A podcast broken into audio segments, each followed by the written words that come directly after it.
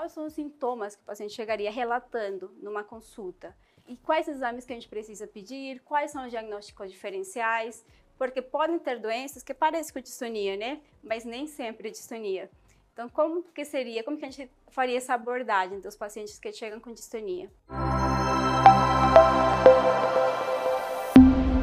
Em primeira mão, né, você tem que entender que distonia é um, é um diagnóstico sindrômico, né, não é um diagnóstico etiológico. Então, a pessoa falou, eu tenho distonia, por exemplo. Mas por quê? Qual é a causa? É dessas que a gente conversou, né? Idiopática, foi secundária alguma lesão. Enfim. Então, a primeira coisa é reconhecer o transtorno do movimento, que tem essas características que a Vanessa falou, né?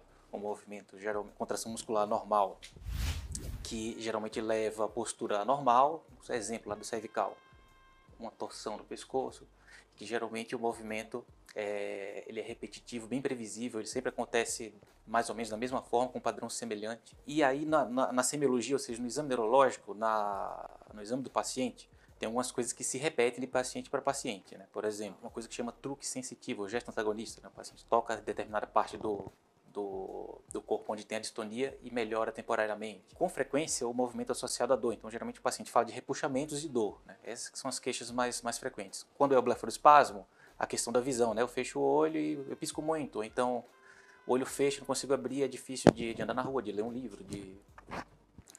Então, na, na o primeiro passo é reconhecer o fenômeno. É, pistas para pseudodistonia, né? aquela distonia fixa desde o começo, é, uma distonia que, então, geralmente a pista maior é essa mesmo, fixa desde o começo, que não varia, porque a distonia, é, outra característica dela é, é, é, o movimento se alterar ou piorar ou acontecer quando você faz um, um, movimento de determinada parte do corpo diferente de onde há a distonia. Então, o paciente tem distonia cervical, ele levanta o braço à frente do corpo, por exemplo, é frequente a distonia cervical piorar. Ou a do próprio braço, que é mais discreta em repouso, por exemplo, se tem no braço, ela piorar, mudar o padrão é, quando muda a posição, quando muda a ação. Então tudo isso reforça, sai indicando pontos para a distonia, né, para o transtorno do movimento. A partir daí, aí você vai ver na história do paciente se tem alguma pista para a causa. Por exemplo, ele fala: eu, eu estou um paciente que faz tratamento psiquiátrico e uso algumas daquelas drogas que eu citei. Opa, então. É, e tem relação temporal, né, assim ajudaria, né? Relação temporal entre a introdução e o, o desenvolvimento do estudo do movimento. Então, opa, ajudou na, a, a pensar numa causa essa causa sobe lá nas hipóteses diagnósticas para no, no, ranking né, das primeiras hipóteses. Mesmo assim, você vai ter que excluir causas estruturais. Então, ressonância do, do cérebro para ver a anatomia, eu quero ver dentro da cabeça se tem alguma daquelas alterações que a gente conversou. Ah, tem um tumor, tem uma malformação vascular que está comprimindo aquele circuito que eu falei, aquela rede que é alterada, né? Então, segundo passo é esse. É, alguns exames laboratoriais, né? Se for elencar todos aqui é muita coisa. Mas no geral é esse o pacote. Assim, né? Ah, existe um exame que ajuda também, né? um exame neurofisiológico, a mas que ele, ele é, é um exame é um exame auxiliar, né? Seria um exame auxiliar. Tem um padrão que ele mostra de alteração. Então seria basicamente isso. Se está tudo normal e o paciente é jovem, tem história familiar ou tem um padrão de história que sugere uma, uma coisa herdada, aí você vai para os testes genéticos, né? Painel, é, tem os painéis de distonia que pegam os principais genes então, um exemplo de novo: se é um, um, paciente jovem, você faz toda essa investigação que eu falei e é, vem tudo normal. E o paciente é, é, tem lá adolescente, idade adulta jovem tal, começou na perna, depois foi generalizando, painel de distonia para ele.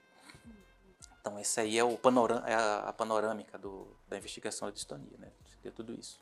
Então, a gente precisa primeiro entender que não é a doença do paciente, é o paciente que tem uma doença, tá?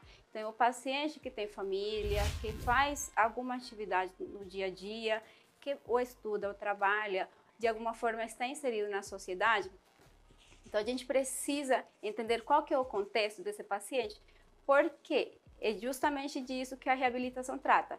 A gente pega o paciente melhora, tenta melhorar a funcionalidade, fazer ele o mais funcional possível para que ele possa ser inserido na sociedade, tá? E para isso, cada paciente é diferente. Então, para isso, a gente pode, precisa muitas vezes acionar outros profissionais, né? Profissionais da mesma, eh, digamos, médicos de outras áreas, outras especialidades, neurologista, fisiatra, no, no, no nosso caso aqui, e profissionais de outras áreas. Então, por exemplo, o fisioterapeuta poderia nos ajudar a melhorar um pouco a dor do paciente com, com meios físicos, com estimulação é, elétrica, tá?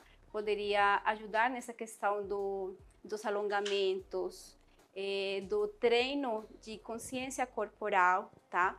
Muitos físicos também sabem fazer TMS ou estimulação elétrica transcraniana, tá?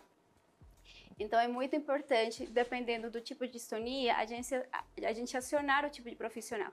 Terapeuta ocupacional, por exemplo, nos casos da distonia, as tarefas específicas, poderia nos ajudar a é, melhorar essa atividade, bem seja diminuindo o padrão da distonia, tá? Ou, é, digamos, treinando de outra forma para que o paciente consiga fazer essa, essa tarefa, tá? E muitos pacientes, a maioria, por não falar em todos, né, tem alguma tipo de ansiedade, alteração de humor por conta que não é fácil, né? Não é fácil ter distonia, atrapalha a funcionalidade. Então, a psicoterapia é muito importante também nesse sentido, tá?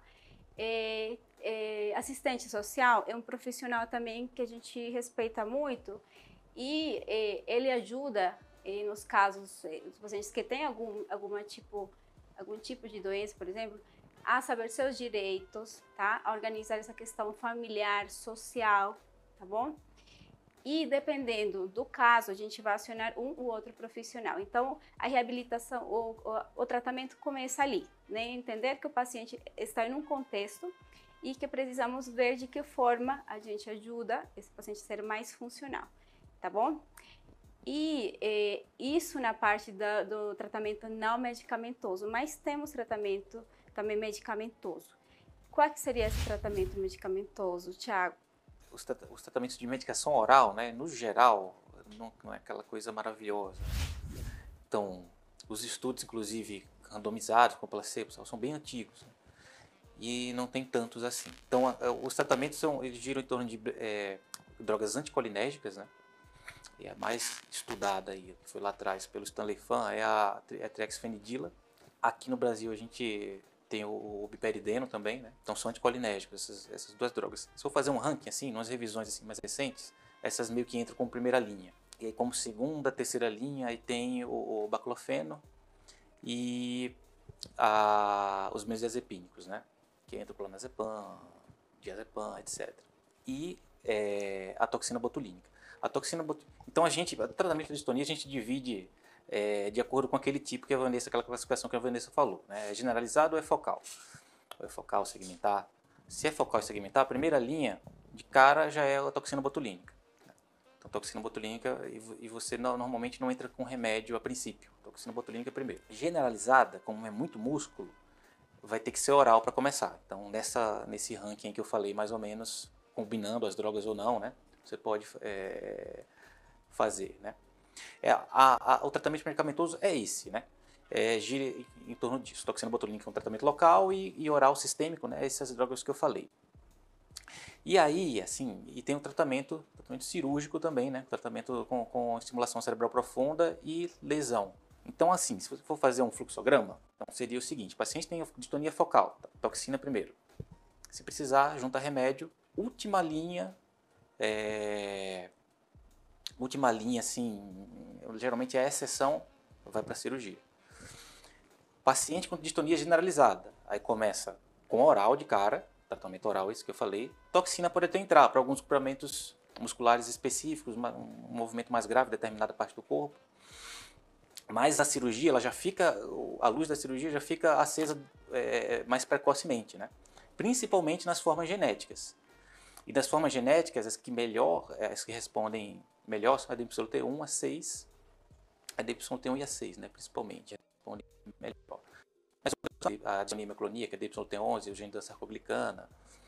A, a que não responde legal é, é a distonia, a DYT12, né, que é a distonia pelo, por mutação no gene ATP1A3 que é uma distonia misturada com parkinsonismo rapidamente progressiva. Né? Começa em semanas o paciente já está bem sintomático. Essa seria a única. Dá para fazer também algumas causas medicamentosas, o paciente usou uma dessas drogas que eu falei, né, neurolépticos, às vezes fica quadro grave, né, com distonia generalizada, o psistoto, né, o, o, o tronco, essa, esse padrão é bem clássico de jogar o pescoço para trás e arquear o tronco para trás também. Nem todo mundo sabe o que é a toxina botulínica. Deixa eu explicar. É o famoso Botox. Ele é utilizado tanto na parte estética quanto em muitas outras doenças eh, neurológicas, por exemplo.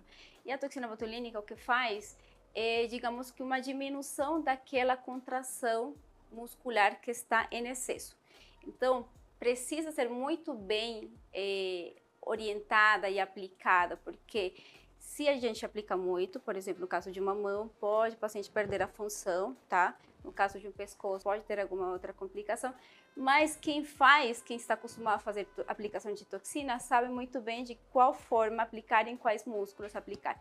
Sempre observando aquele padrão, tá? Então, é, mencionar aqui também o, o mapeamento muscular, que acaba sendo um, é basicamente, basicamente você faz com um aparelho, tá? Que chama eletromiógrafo. Ele faz o registro da atividade muscular. Então a gente pega um eletrodo em forma de agulha, coloca, dependendo da região a ser estudada, por exemplo, cervical, coloca a agulha no músculo que a gente acredita que tem a movimentação, tá?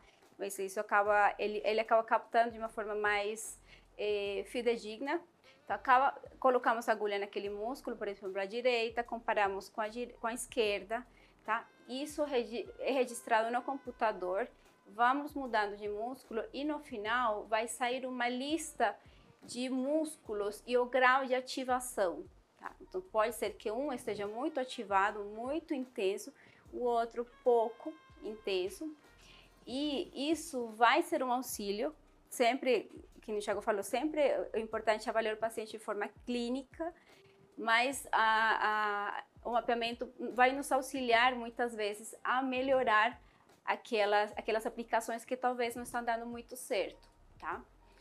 Então, dependendo da, daquele, daquele lugar. A gente vai graduar, então, essas, essas ativações musculares de 0 a 4, sendo 4 aqueles músculos muito ativados, muito, muito fortes, e zero aqueles que não têm contração nenhuma. E, de forma geral, vamos aplicar toxina nos que têm os graus 3 ou 4, que são os graus maiores. Os demais daí para baixo a gente não aplica, tá? De uma forma geral.